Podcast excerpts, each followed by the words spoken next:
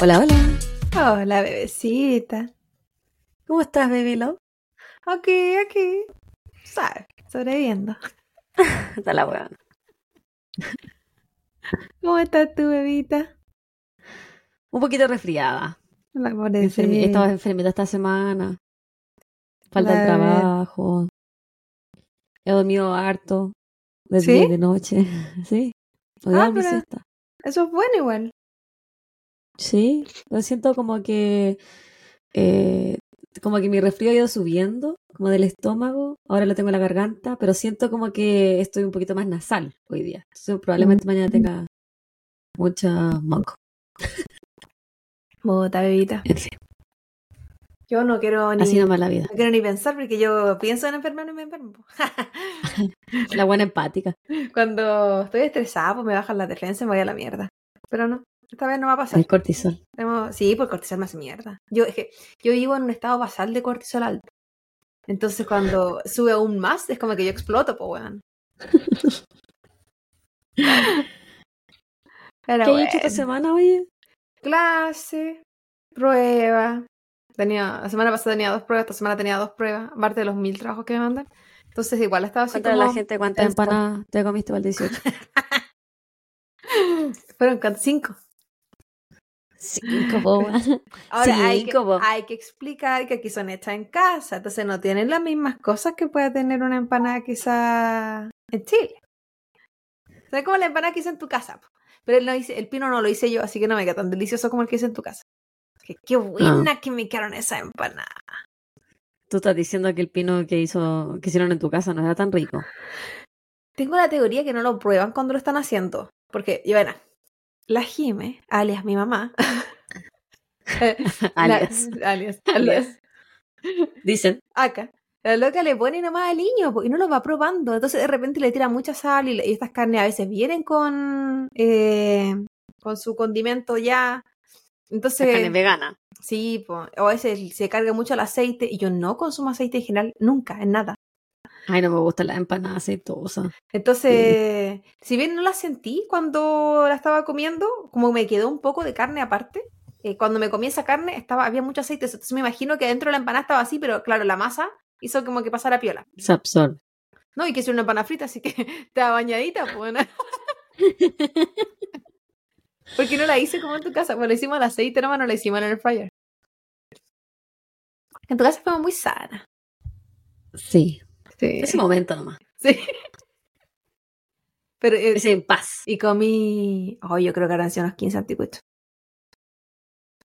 Ups. Huevona. Pero en un, en un solo día. No, no. Y lo mismo que las cinco Ah, en el tampoco. transcurso. Sí, fueron como tres En el días que transcurso estuve de- comiendo wea. O dos días, tres o tres, dos días. Hasta que De verdad, Rosa. Yo creo que dos días y medio. sí, porque el- todavía me queda hasta chorizo. El soy irizo, soy irizo, no sé cómo se llama la wea. Pero era como el chorizo de Chile, que viene. Mi papá dijo que era como el chorizo mexicano, que es como la parte de adentro nomás, que no es como la envoltura durita. Sí. Eh. Entonces, yo qué sé yo, qué chorizo come la gente si yo no compro, po. Pero lo vi en una tienda y dije, oh, lo voy a llevar si hoy día vamos a hacer asado. Entonces, lo probé. Ah, ya. No sé. Y era picosito, era diferente. Yo tenía la esperanza de comerme como un, un choripán. Choripán. Su choripán. Para la gente que no es de. Chile, que no sabe lo que es un choripán. Por eso no sé si se comerá en otras partes. En Chile es muy común que durante los asados se pone el chorizo, que en Chile es como una longaniza dura. y, y se pone entre un pan y la gente lo come con pebre, que es como en México sería como un pico de gallo. No sé cómo se dirá en Argentina o en España. Ni idea. Pero ahí, pebre.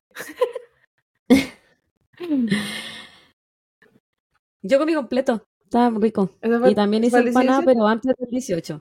Eh, Creo que para el 17 hicimos los completos. Para, lo- para el 18 nada. Y antes de eso, como para el partido de Chile-Colombia, hicimos empanada. Ah, igual, bueno. po. Pero. Yo me comí un completo. Mi amigo, Ah, de- tú sabes. Yo, yo los completos no, no soy tan fanática del, del embutido, ah, recién diciendo que me estaba comiendo chorizo y la carne, pero en verdad no soy tan fanática del, del embutido vegano, la verdad, yo soy más de la, la- la vegana verdurera, La de la fruta. Esa es como mi, más mi onda, más que el comprarme la agua tan procesada. La verdad, la verdad. Siempre tengo, pero es como para tener. Como para la chanchería de repente. Eh, Oye, Chanchita, espérate, bájate mi historia. te, eh, ah, perdón, pensé que había terminado. No, pues entonces te iba a decir que el completo yo no le pongo vienesa. Por lo general, para mí es la palta y la- el tomate con el aderezo o qué Ya, sé yo. eso no es un completo. Para mí, completo. para mí eso está completo, suficiente. Entonces, al no tener vienesa y acá hacer los panes tan chiquititos y tan no crujientes y deliciosos como en Chile, porque son los de tienda nomás. A pesar que mi papá compró Bien una hueá más grande. Eh, El Esteban igual. ¿Ah? El Esteban igual compraba uno Sí, que es más grande. Como italianos, que son más grandecitos. Y. El, claro, pues ahí me, me puedo zampar cuatro. Sin vergüenza, sin vergüenza. Y después me pregunto. "Uy, estoy un poco gorda. Después me lo cuestiono. Parece que he subido un poco de peso. ¿Este rollito lo tenía antes o no? Estos pantalones no cierran como antes. Uy, debe ser el, el aro del ombligo. De hecho, la culpa era el ombligo a todo. No, es que estoy hinchando al baño. Sí, no la ¿Qué soya. toma hoy? eh, el- ¿Qué toma esta noche, guaguita? Bueno, ahora está esta conversación previa. Estaba con un tecito, pero tengo aquí una cervecilla y tengo una fantita. Porque haré un pancho.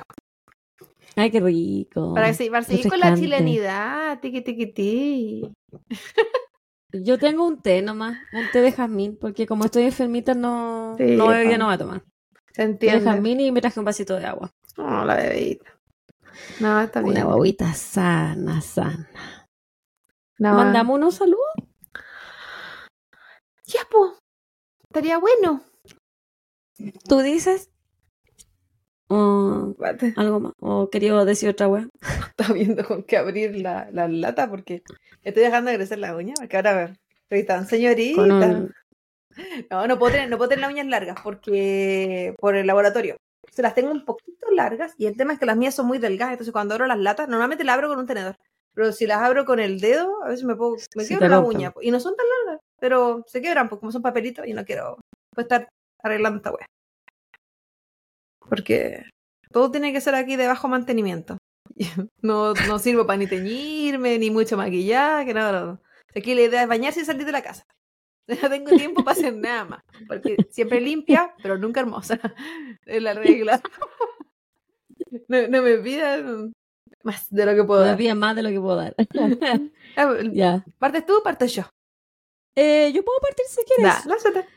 Eh, mi saludo, mi primer saludo va para Coti Pintón, que nos comentó en el reel que posteamos del escape de Alcatraz y nos puso poniéndome al día con el capítulo Un abrazo grande. Así que saludos, Coti Pintón. Esperamos que te hayas puesto al día y queremos seguir viendo tus comentarios en nuestro Instagram. Y los de todos, chiquillos, láncense. Y sí, hemos visto que han estado bien contenidos eh, en cuanto a su comunicación con nosotras. Y ya Sí. les dijimos que la autoestima aquí está bien bajo, que nosotros necesitamos ese amor de la gente a la cual no conocemos. Sí, el feedback. No, yo los quise excusar. Dije, no, Javita, sí que fue el 18. Y toda la gente que nos escucha de Chile, yo ya ni siquiera he escuchado el capítulo, por eso no hay tantos comentarios. Quise, quise excusarlos. Pero bueno, yo sigo con mis saludos. Que una amiga que nos agradeció por haberla saludado, entonces nos escribió más todavía. Y yo por eso la elijo. Por tierna. En el último episodio la Bici Usa nos escribió en YouTube y nos pone gracias por saludarme, qué emoción. Este capítulo en especial me causó dos cosas. La primera, que las venía escuchando en el subte y con las historias de la Claudia y su cicatriz en el puto. me venía riendo sola. Menos mal no venía. Menos mal no venía mucha gente a esa hora, pero los pocos que venían me miraban con cara de mina loca. Ja, ja, ja. No lo podía evitar. Lo otro que me causó gracia fue el nombre de este tipo, Yoshi. Muy de Mario. Ja, ja, ja. Sí, siempre me lo imaginé así. Me dio risa porque igual su historia es muy escape room y tiene y tener ese nombre, o sea, el juego se cuenta solo, patente pendiente. Besotes, bebecitas. Un abrazo muy grande, Viciusa. Y no olvides mi cicatriz. Son bacanes los escape room, weón. Yo la paso súper bien cuando vamos a los escape room. Ahora, Sí. creo que, no sé si es el próximo mes parece que vamos a ir a, un, ¿Va a a ir uno a porque uno? la Abby encontró un, un grupón y era como 18 dólares por persona. Muy Ah, barato para un Un escape room. room. Así que vamos a ir uno de estos días, no sé cuándo. Que entre. A se- Yo siempre voy con miedo a Sí, esa me. Aparte, yo soy muy buena que yo me tomo demasiado en serio a los actores. Entonces me pongo muy nerviosa, me imagino como, siempre me imagino que me van, a, me van a agarrar y me van a secuestrar y me van a tirar una pieza, entonces no puedo jugar más.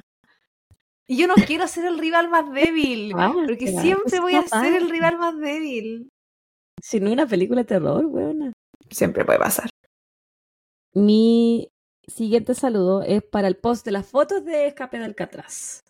Y voy a saludar a dos personas. A Jos.aguilar, que nos puso el único capítulo en el que no sufro. Ja, ja, ja, ja.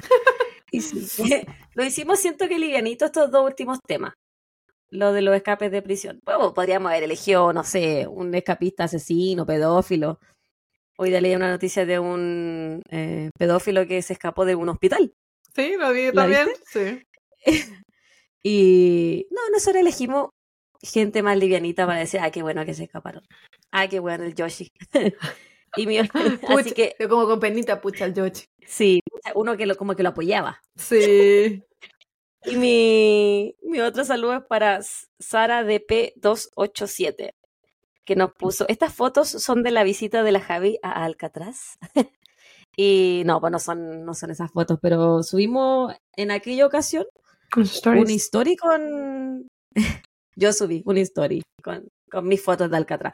Quería subir un video, chiquillos, que yo subía al el cerro porque la weá estaba en un cerro. pues, Subía al cerro así como con mucho esfuerzo empujando el cochecito de la Bendy y la weá de Instagram no me dejó subir el video, así que se perdieron mi cara de sufrimiento. Ahí cuando estaba mucho viento. desacondicionada totalmente físicamente. Sí, pobrecito la bebé. Cotita, bebé.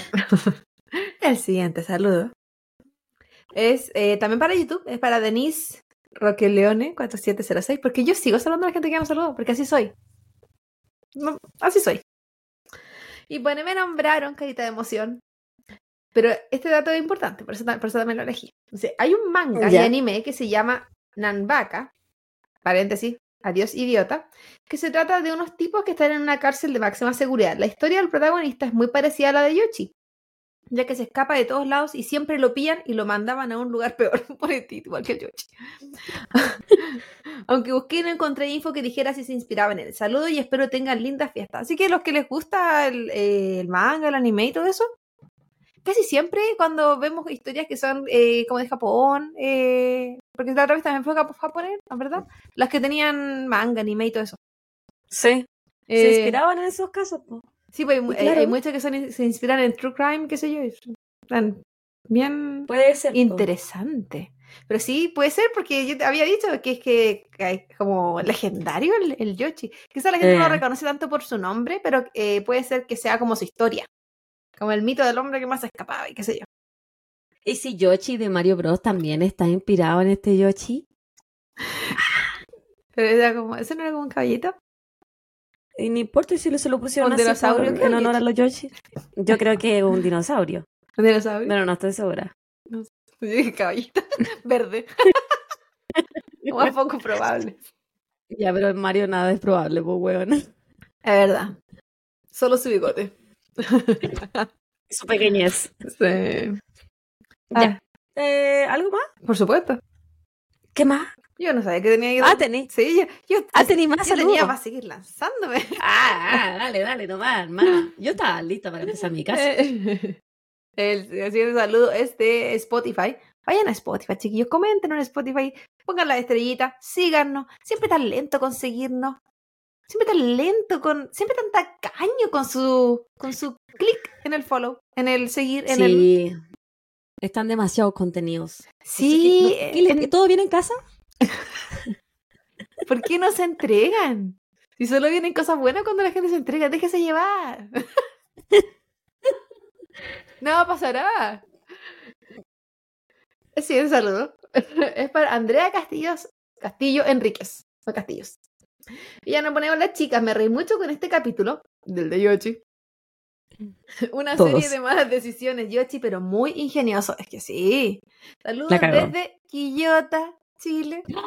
Cáchate Oh cómo te sorprendo. Que yo, toda una ciudad criada con cariño. Me pregunto, quiero que la amiga nos vuelva a comentar ah, en Spotify. ¿Todavía ponen el viejito pascuero encima de la Muni? Me encanta, ahora que nos estamos acercando a Navidad, oye, Oh. quisiera saber ese dato curioso. Es verdad. Y bueno, yo sí tenía más tiempo, así que déjame terminar. ¿Por qué te pusiste tan escueta? Te pusiste, te pusiste como la gente. ¿Se te pegó? Sí, es que yo doy lo que ellos me, me entregan. Sí, y yo siempre dando de más. Ahí. Sí, gasto- siempre, es típico, sola, típico de tu personalidad. Una giver. Eh, la Lali Chamo, por supuesto, que nos escribió en Instagram y nos pone un, eh, un tipo, no, un genio, no bueno, un genio el tipo, y siempre lo hizo sin lastimar a otro. Casi, que se le murió una persona por ahí, pero casi. Hasta, Casi. hasta aparece un hombre que, que, no so- que, que no solo no quería estar encerrado donde lo lastima, lastimaran, sino que era confianzudo. Sí, porque convencía, así de re bueno, era ponerse a hablar con la policía. Pobrecito. Igual Qué me da pena, pero me encariñé con el escapista, con ella. Yo le, yo respondí que no se tan bien, porque qué penita Yoshi, qué penita su historia y su soledad. Sí, muy triste su vida. Sí, pero ¿sabes qué no es triste? ¿Sabes que nada es triste?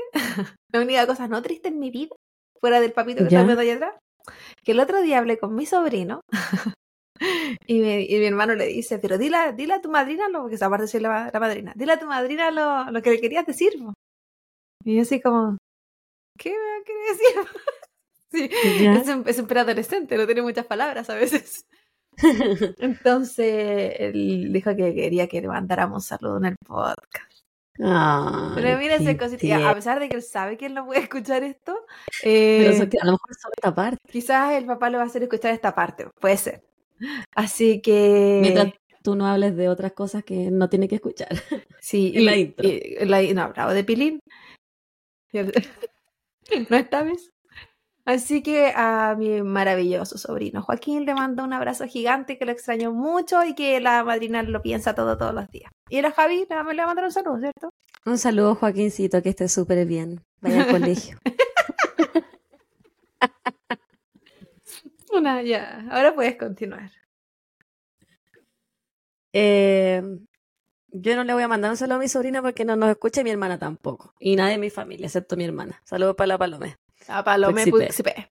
Eh, y nada, po, eh, yo no tengo nada más que decir. Como habíamos dicho, estoy muy escueta porque chiquillos, ustedes están muy contenidos esta última semana. Que quisiéramos saber todo bien en casa. Coméntenos. Díganos qué les sucede. Nosotros los podemos ayudar. Ah.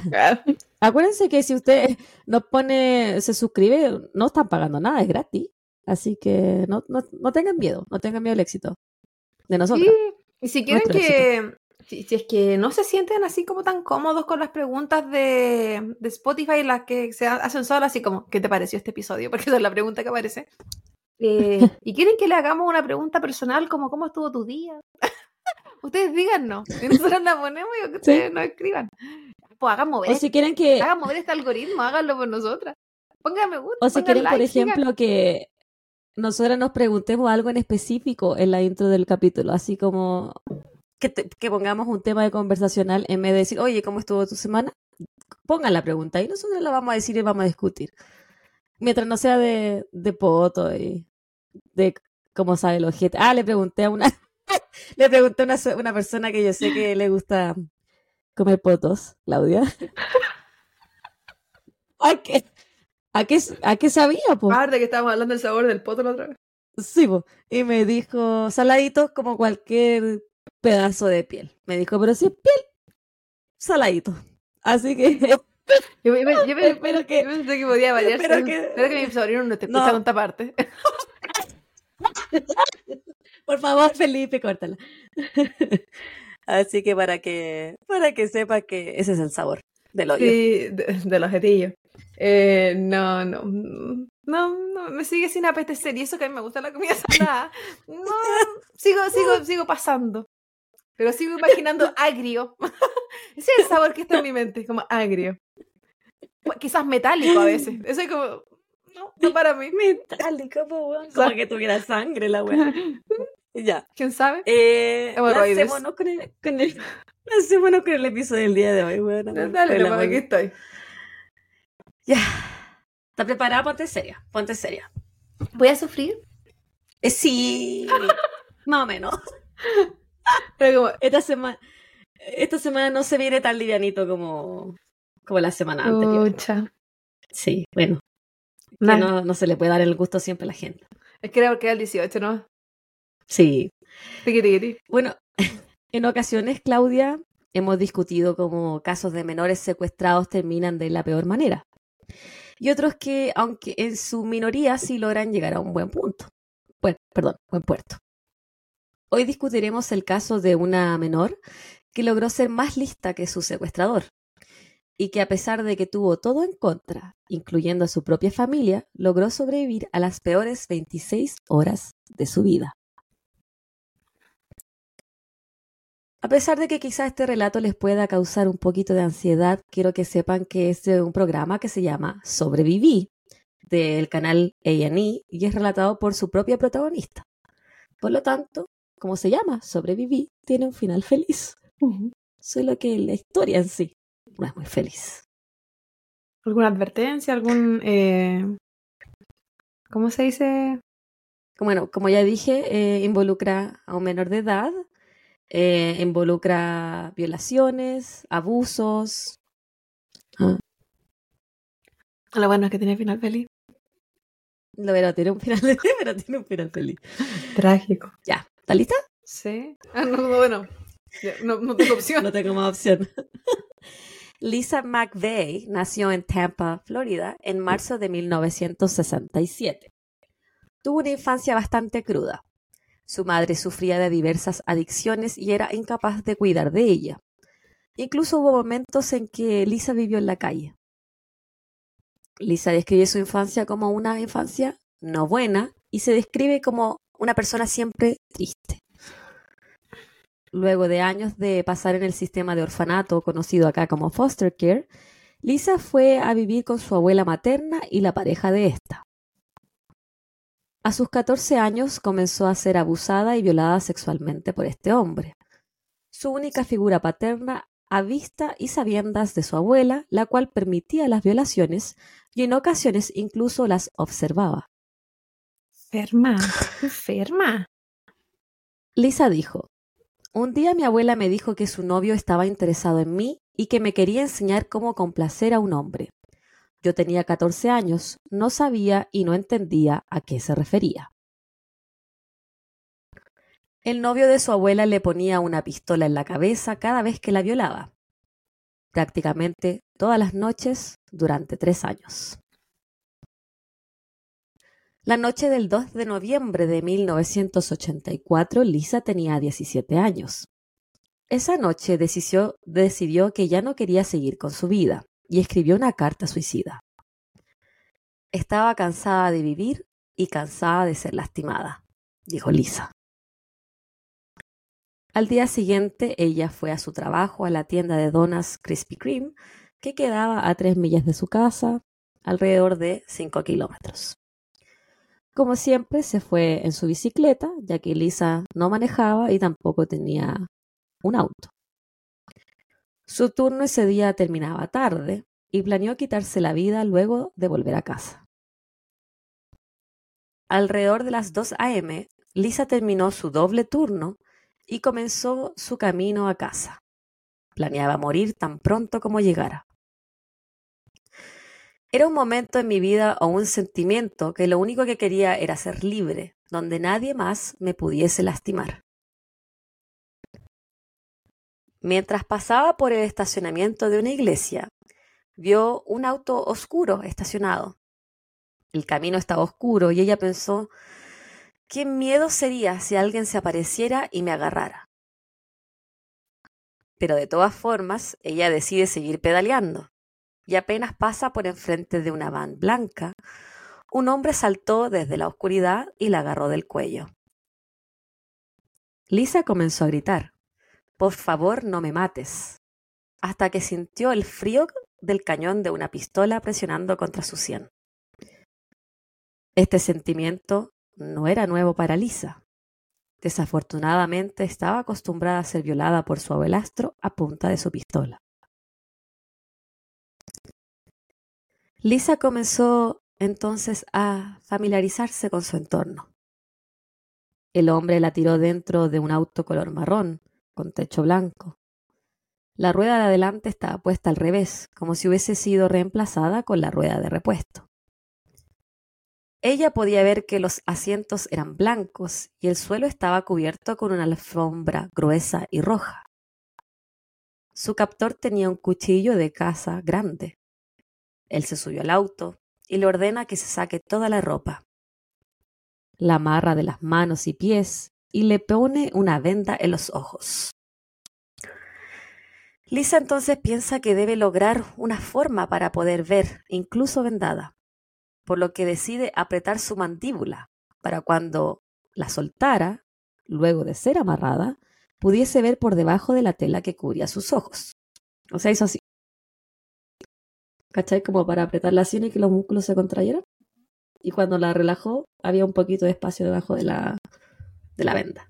Inteligente igual, no, no sabría.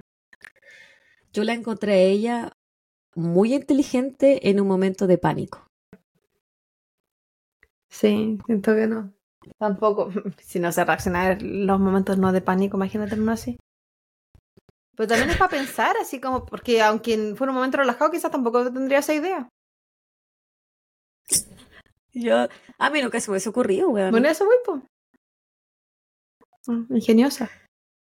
También quizás porque nos, nosotras hemos tenido hasta ahora una vida como súper piola, normal, en la cual no hemos sido violentadas sexualmente por nadie y mucho menos atacadas por algún familiar. Entonces quizás en esos momentos ella igual agarró cositas de sobrevivientes. Po. El, el estado de alerta que ciertas personas tienen que vivir o han tenido que vivir, claro, las hace reaccionar completamente diferente. Fíjate el cortisol de esas personas. Su atacante entonces le ordena que le realice sexo oral y le dice que se acueste en la parte de atrás del auto. Le pregunta qué edad tiene y si es que tiene novio. Lisa responde que tiene 19 años y que sí tiene novio. De esa forma su atacante pensaría que ella tenía experiencia en el ámbito sexual. El hombre le dice a Lisa que la va a hacer pasar un buen rato. Mm. En ese momento Lisa, que tenía planes de suicidarse esa noche, decide que esta no sería la forma en que ella muera. Algo cambia dentro de ella y piensa que no le importa lo que este hombre le haga, pero ella no va a permitir que él le quite la vida. Por lo que se dice a sí misma que se va a mantener calmada y ser inteligente. No importa lo que me cueste, voy a sobrevivir, se dijo Lisa. El hombre comenzó a manejar y a pesar de que Lisa tenía una venda, comenzó a tratar de ver en el auto cosas que más tarde pudiese reconocer cuando reportara su ataque a la policía. Y ve la palabra Magnum PI en el panel. Después de manejar alrededor de 20 minutos, él para el auto cerca de un lugar boscoso. Le dice que se vista antes de bajarse, algo que Lisa encontró muy extraño. Y Lisa, quien se acuerda que está en su periodo, se saca el tampón que lleva puesto y lo deposita abajo del asiento. Ahora su sangre quedaría como evidencia en el auto, si es que lo encontraban. Otra wea que yo también encontré inteligente. Ella decía, ahora no solamente va a estar como, o sea, si, si no vuelven a encontrar mi cuerpo, van a encontrar mi ADN en su auto. Si es que lo buscaron. Si es que lo buscaron. El hombre la baja del auto y la lleva hasta un edificio. Lisa observa de que el, color de la, qué color tiene la manilla, qué tipo de suelo hay en el edificio y cuenta que hay 19 escalones hasta el segundo piso. Por dentro, Lisa planeaba su ruta de escape y comienza a memorizar el recorrido que él la hacía caminar hasta el segundo piso. Cuando llegan arriba, Lisa se da cuenta que su atacante es blanco y zurdo ya que abre las puertas con la mano izquierda. Una vez adentro del departamento en el segundo piso, la joven de 17 años comienza a observar todo. El departamento olía a limpio y como si hubiese sido pintado hace muy poco. ¿Y él, ella le dijo que tenía 19? Sí. ¿Cuál? ¿Para qué? Yo, eh, por lo que ella decía en el rato, que quería aparentar ser un poquito más grande para, te- eh, para tener como que ella fuese más ¿La experimentada, vieras como menos víctima? quizá. El hombre la lleva al baño, le saca las amarras y le quita la ropa. Le ordena a bañarse con él, y ahí ella se da cuenta que este hombre está casi como viviendo una fantasía. Él le hace cariño, como si fueran pareja. Enfermo. Ella le da la espalda mientras él la acaricia y la limpia. Ahí Lisa comienza a observar que no hay ventana en el baño y que su atacante tiene el pelo café. Entonces él le ordena que salga de la ducha y se seque el pelo. Ahora el secador tenía las huellas digitales de Lisa. Una vez más, perdón, una vez que ella está secándose el pelo, su atacante se ofusca. Lisa no le había informado que ella estaba en su periodo. Ah, El hombre la tira al suelo y la viola brutalmente en el baño. Esta sería la primera tortura a la que Lisa sería sometida. claro, como se había sacado el tampón en el auto, tiene que haber estado manchando pues todo. Dejó un rastro Sí, finalmente, hasta en la casa. Ellos entonces salen del baño, él camina detrás de ella. Lisa es amarrada nuevamente y tirada en la cama de agua. Recordemos que para la época 80, 70, tener una cama de agua era como súper común igual. Él se acuesta detrás de ella, la amarra y le pone la pistola que él tenía en la mano encima de su cuerpo, como haciéndole saber, todavía estoy aquí, tengo poder sobre ti. Le dice que está cansado y se duerme. Mientras su atacante está durmiendo, Lisa se arranca parte de su pelo y lo tira por debajo de la cama. Ahora, aparte de tener su sangre en el auto, sus huellas en el secador, también está su pelo en la habitación donde la tienen secuestrada. Ella decía en el relato que cualquier cosa que tuviera su ADN le iba a servir. A medida que pasan las horas, él la viola en varias ocasiones. En algunos momentos de su secuestro, él le pregunta de su vida, de que si tiene compañeras de colegio, de estudios, le pregunta su nombre y Lisa le dice que se llama Carol. Él entonces le comienza a decir babe, que sería así como bebé. Fuera de, del tema de que ella estaba dejando su marca de ADN en todas partes, yo no sé cómo era el flujo de ella, pero si estaba en el periodo, yo me imagino, y la estaban eh, violando múltiples veces, yo imagino que estaba dejando el departamento como una escena del crimen, po. como Mm. porque es como que no sé qué tanto era como que ya habrá pensado él puede lavar las sábanas quizás, pero no si no va, no, se va, no va a saber del pelo que estoy tirando al lado. Pero finalmente, claro, la, sangre de ella ya iba a estar en todas partes, de todas formas. Ujú. Mientras Lisa sigue vendada, su atacante pone las manos de ella en su cara. Lisa, que está enfocada en memorizar todo lo que pueda de él, se da cuenta que él es un hombre con bigote, recién eh, y afeitado, una nariz pequeña y que tiene hoyos en su cara como si hubiese padecido de acné en su juventud. De esta forma ella comienza a memorizar su rostro de la mejor manera. Lisa comienza a hablar con su atacante y le miente sobre su vida. Le dice que vive con su padre que tiene diabetes y ha perdido ambas piernas a causa de la enfermedad. Lisa es la única persona que se hace cargo de su padre y si la asesina nadie más lo va a poder cuidar. Pasan varias horas y Lisa le dice que tiene que ir al baño. De lo contrario se va a orinar en la cama. Cuando él accede a llevarla, ella le dice que no puede orinar si él la está mirando. Entonces él le da cinco minutos y cierra la puerta. En esos cinco minutos, Lisa comienza a tocar todo. El espejo, las botellas de medicina, la tapa de la taza del baño, el suelo, todo lo que pudo. Y cuando pasaron los cinco minutos y él abrió la puerta, ella se, volvió justo a sentar. Entonces ella pensaba, donde, donde hagan análisis van a encontrar mis huellas. En esa época no estaba el ADN de, ¿cómo se llama? El trace, como de toque nomás el ADN. ¿Cachai que tú vas dejando la, tu celulita muerta? Igual ella tenía la esperanza de que fueran a buscarla. Yo cuando estaba en situaciones como, no de, no, jamás, sí, en la vida, pero... Yo te iba a preguntar, ¿no? ¿Qué es pero, como por ejemplo, que uno salía a carretera y había un callejón oscuro. Entonces, si alguien me agarra, desaparezco. ¿Cachai?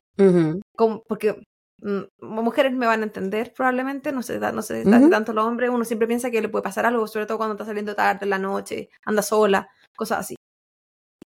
Y siempre pensaba, es que yo desaparezco y no vuelvo más. Entonces, como que jamás me imaginé que, como, como me hubiese imaginado, porque hace mucho tiempo que no, no, no ando sola, eh, como que sí me van a buscar, por ejemplo.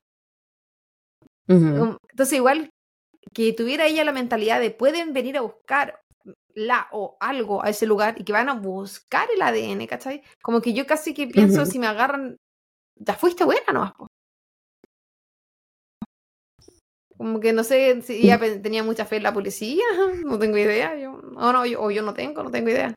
Yo creo que ella tenía muchas ganas de no morirse a causa de un tercero. Sí, pues si estoy dejando todas las marcas es como por si me matan, po, ¿o no? O, pensando ya me libero y lo acuso y así tengo todas las cuestiones de lo que me hizo.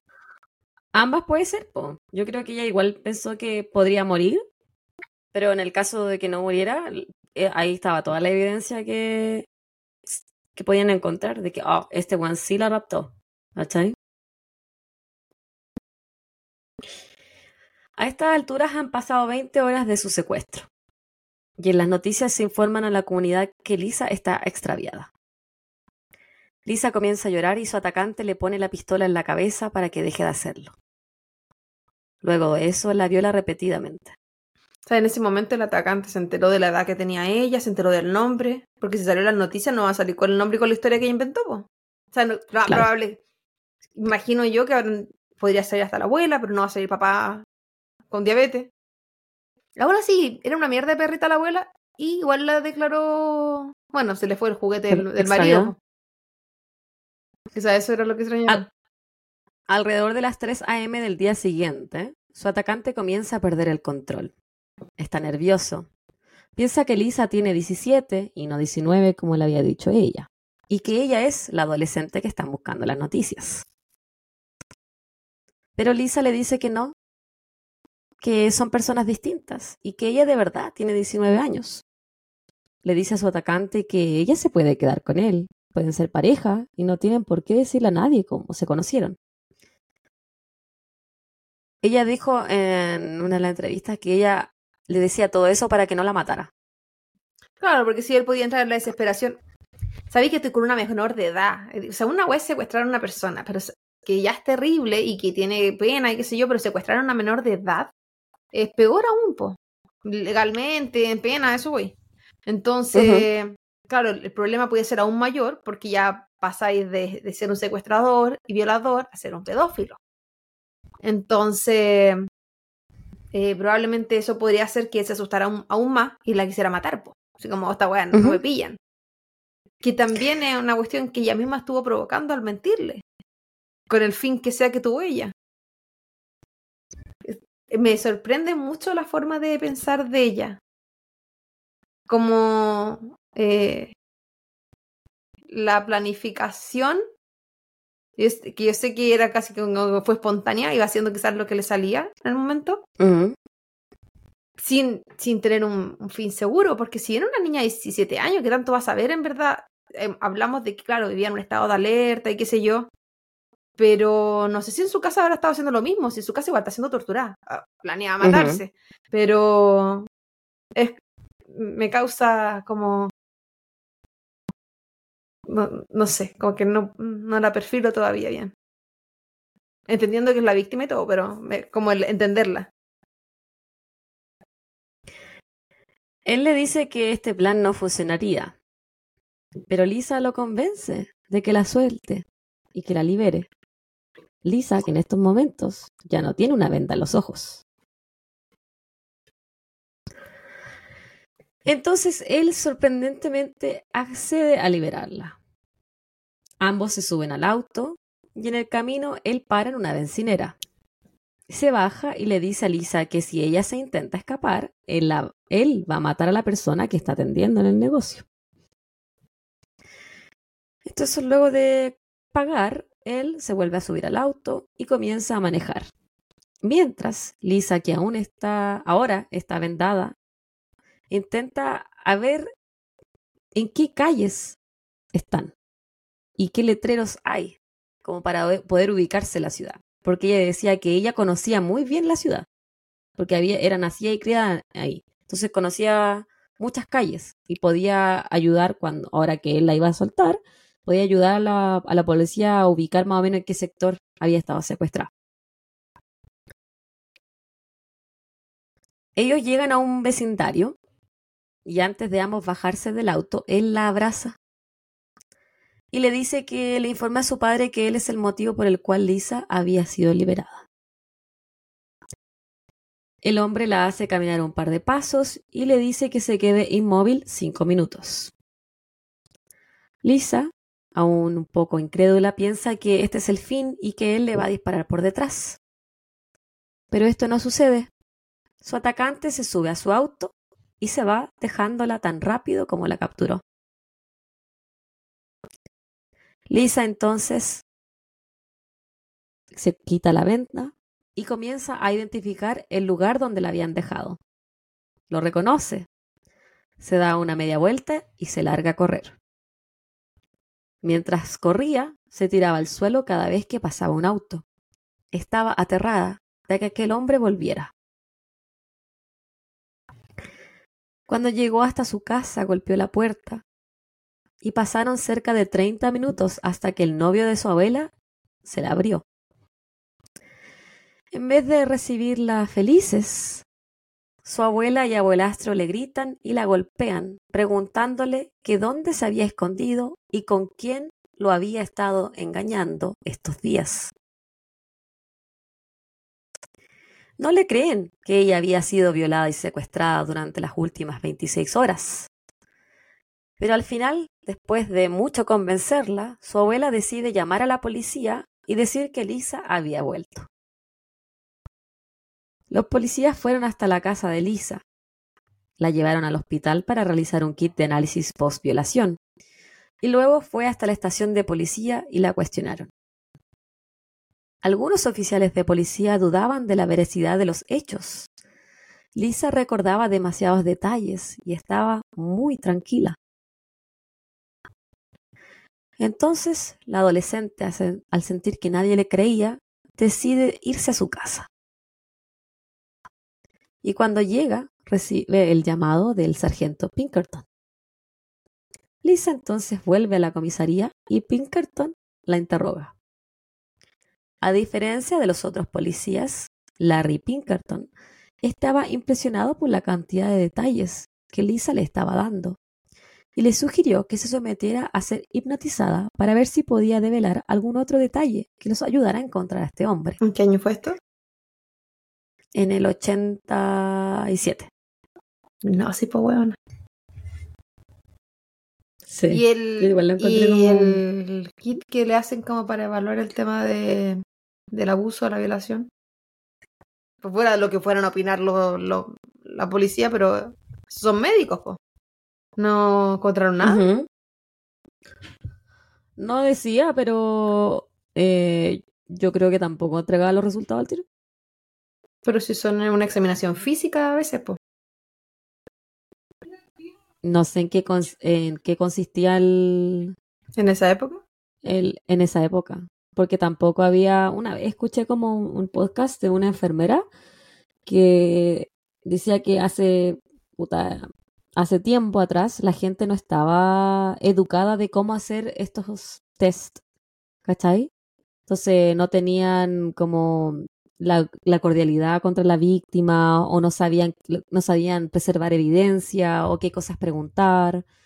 Y de hecho ella era la que, la que lo hacía en su propio hospital y a ella la habían atacado, la habían violado.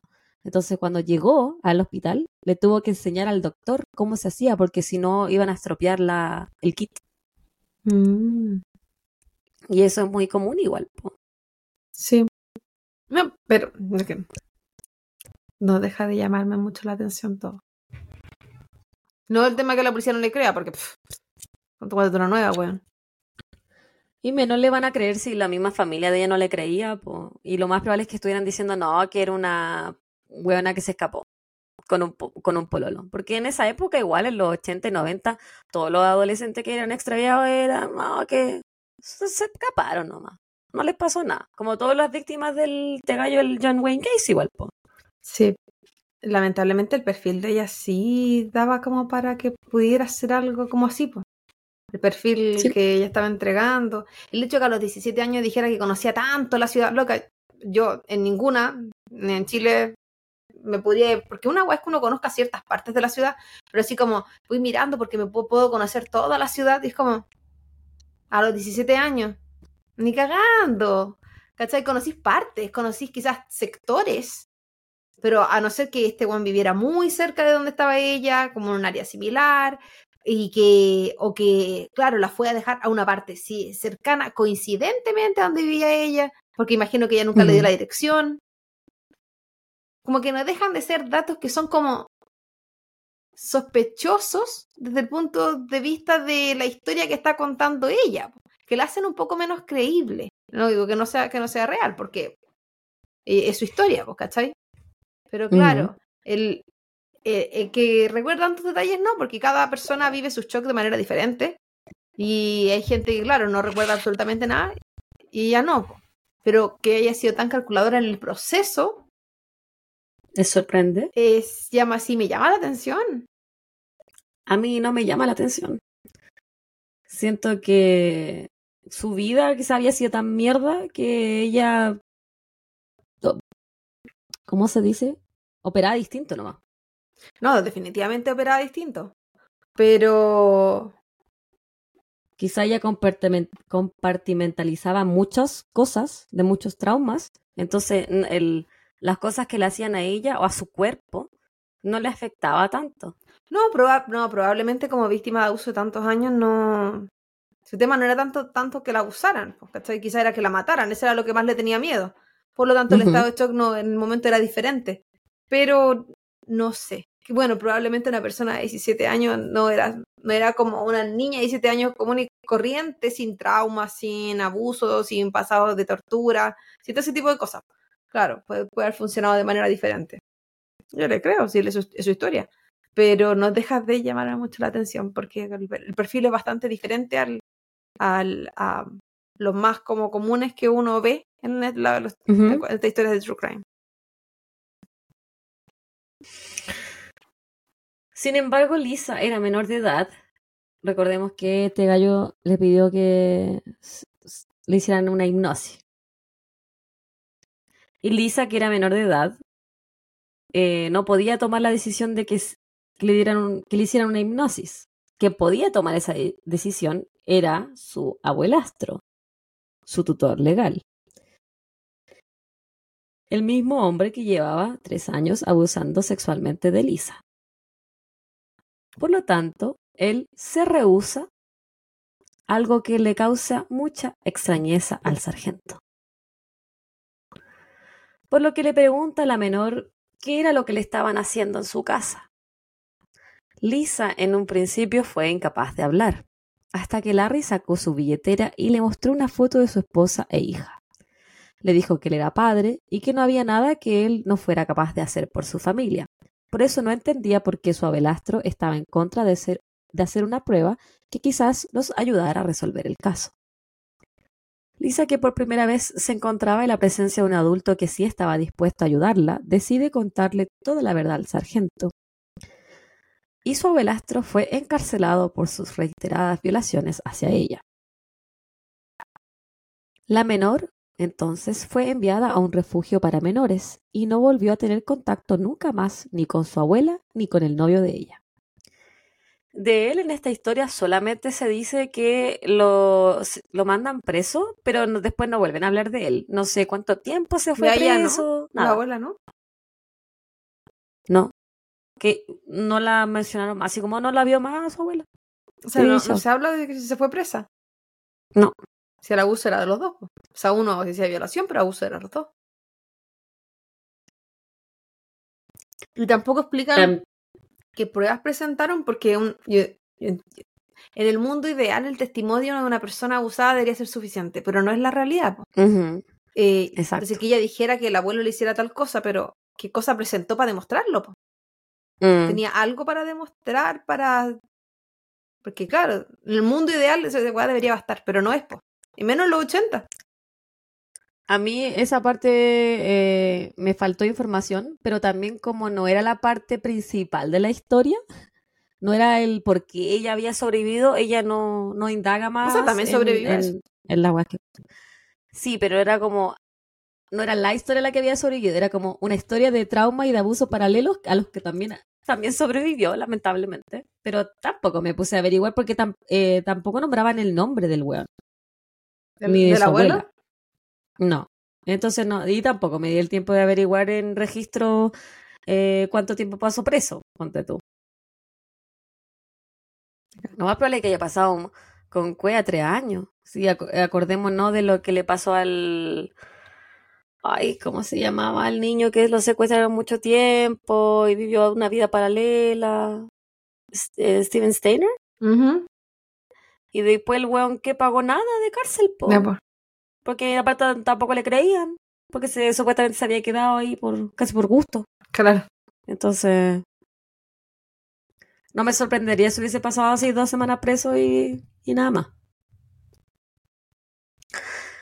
Bueno, entonces la Lisa se fue a un refugio y ahí eh, comenzó a vivir con otros menores de edad. Un día, Lisa estaba viendo las noticias en la televisión. Habían encontrado el cuerpo de una mujer asesinada. La policía en esa época estaba en la búsqueda de un asesino en serie que acababa de sumar su octava, su octava víctima. A pesar de tener solamente marcas de llantas de auto y una que otra fibra, hasta esos momentos no había sospechosos concretos. Pero esto cambió cuando Lisa vio las noticias esa noche y tuvo una epifanía. El hombre que la secuestró era el asesino en serie suelto en la ciudad.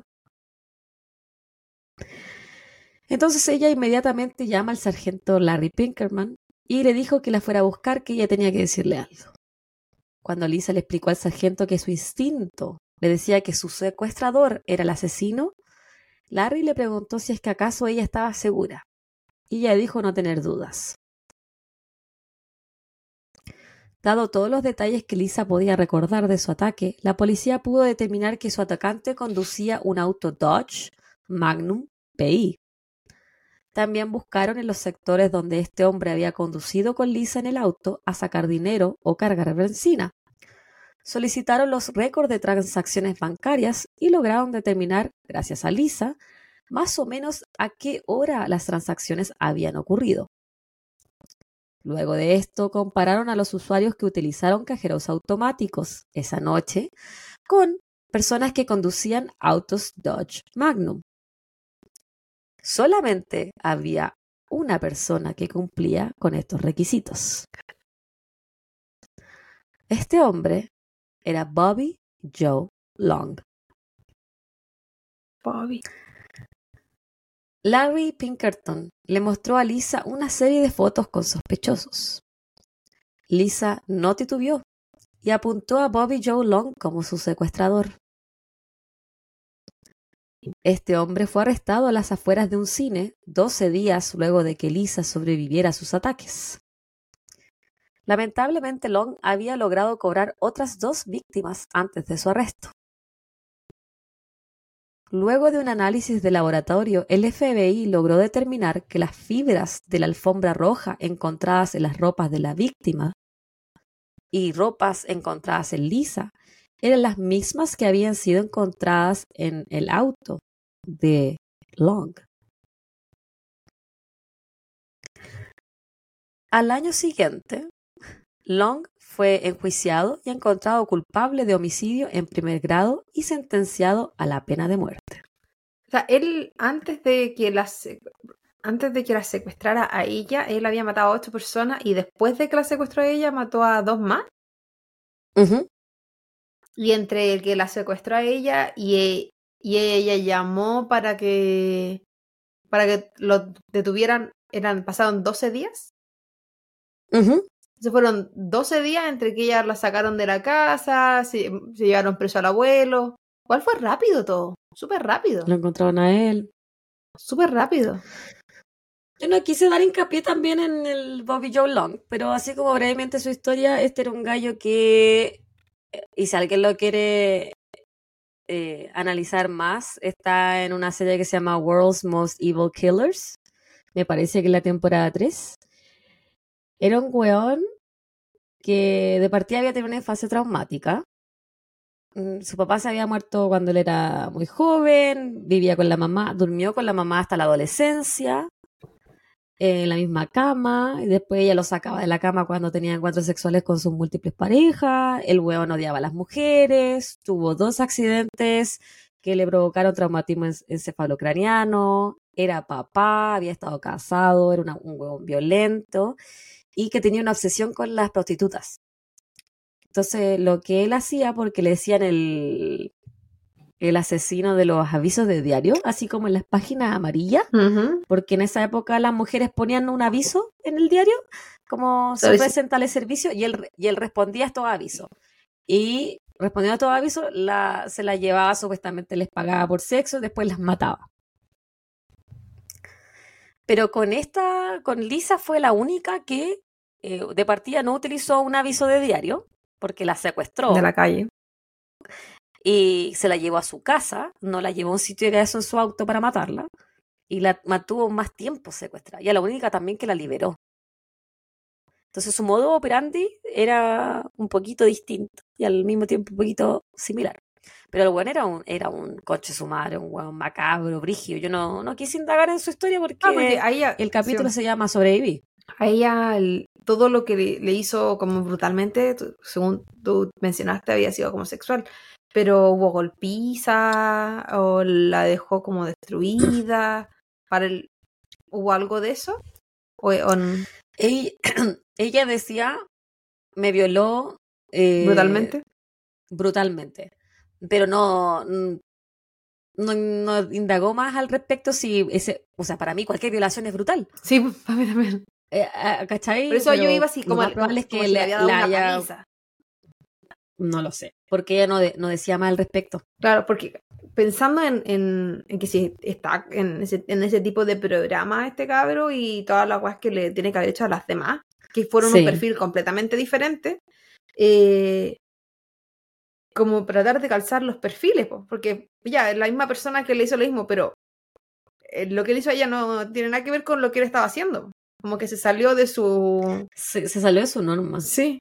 Y después de ocho. Para, después seguir con la misma norma.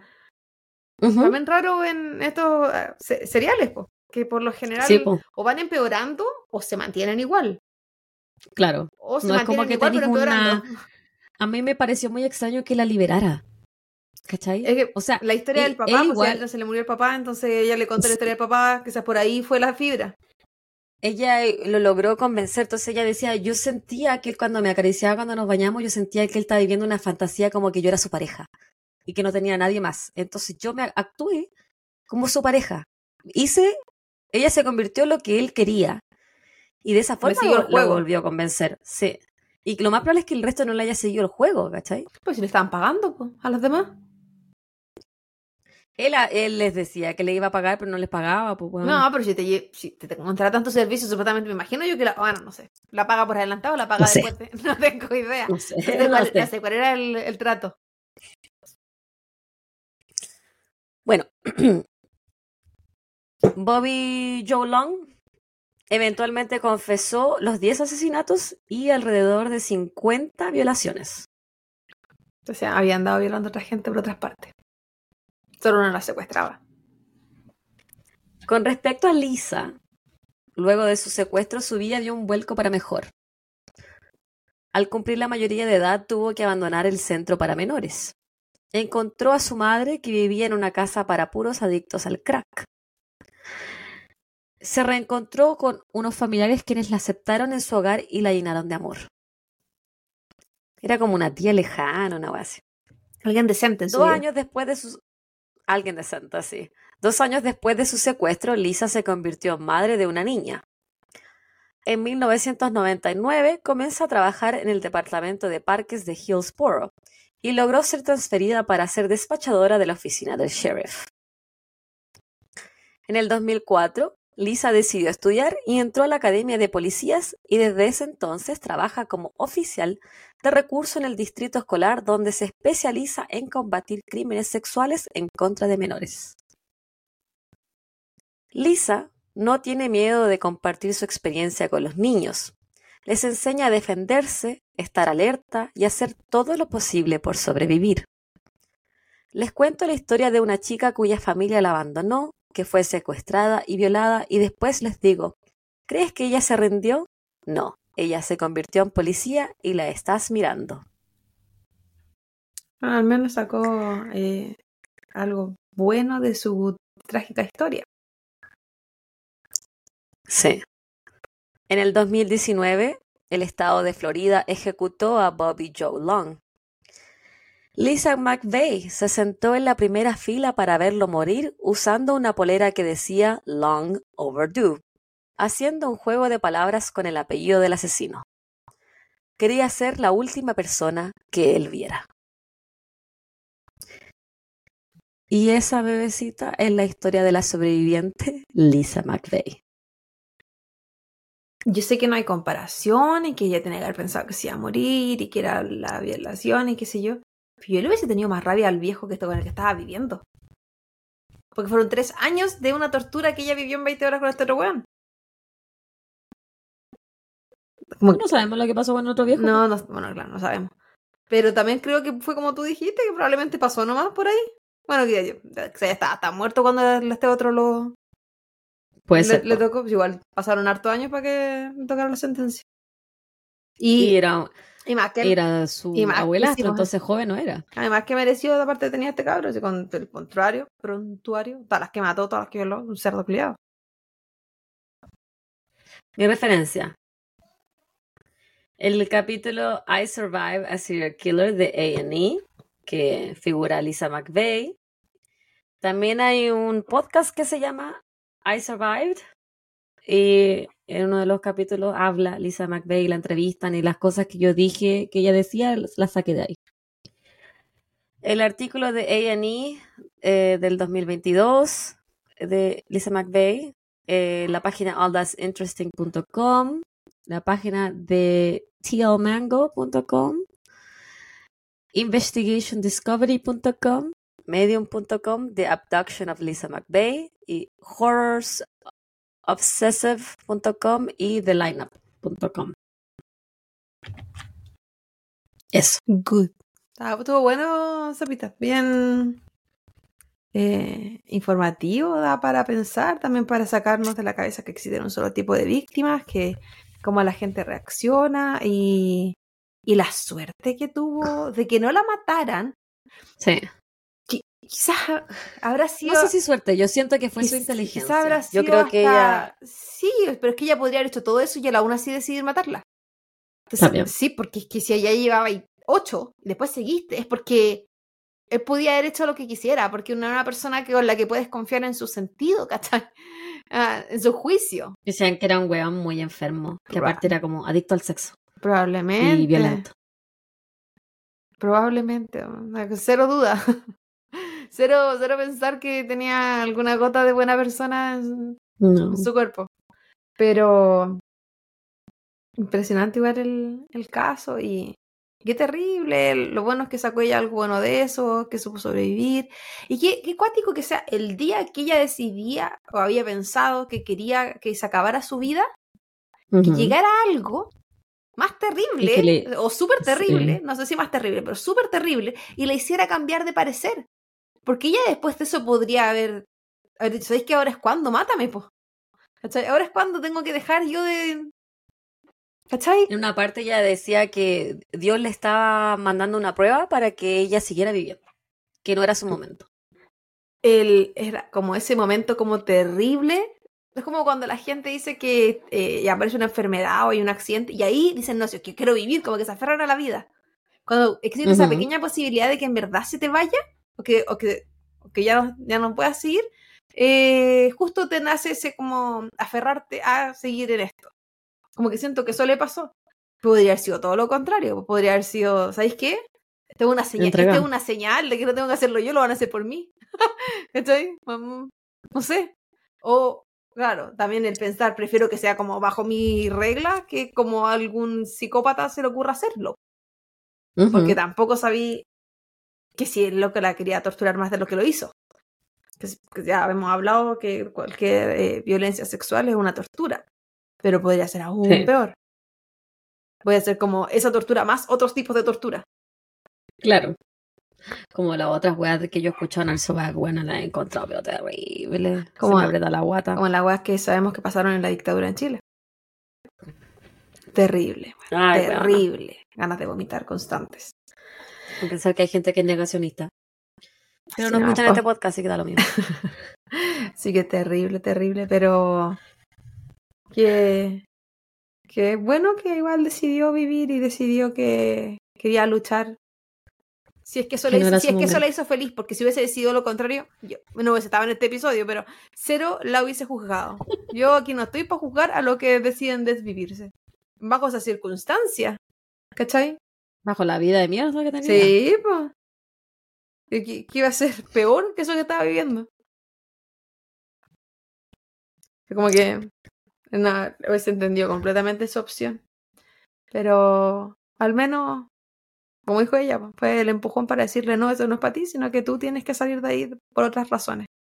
Qué bueno por ese policía que le creyó también, porque probablemente sin él eh, no hubiese pasado. Y ella no hubiese tenido que confiar para poder después llamarlo y decirle, ¿sabéis qué? Sí lo reconozco. Y también, si la hubiesen escuchado la primera vez, también todo hubiese cambiado. No hubiese matado a esas dos, Dos más, claro. otras víctimas. Tampoco se sabe en ese periodo si bien mató dos más, pero no se sabe cuántas violó. En ese puro periodo. Ay, weón, Le era hicieron asqueroso. enfermo.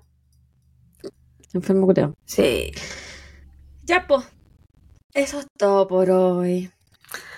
Así que chiquillos, no olviden que estamos en todas las redes sociales. Vaya, síganos, dele me gusta, comente, haga mover este algoritmo, que iba a decir logaritmo.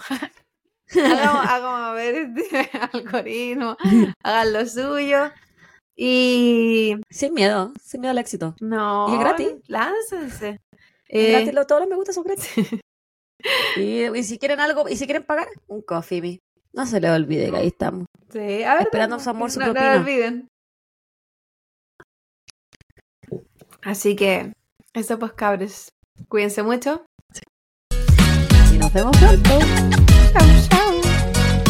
Bye.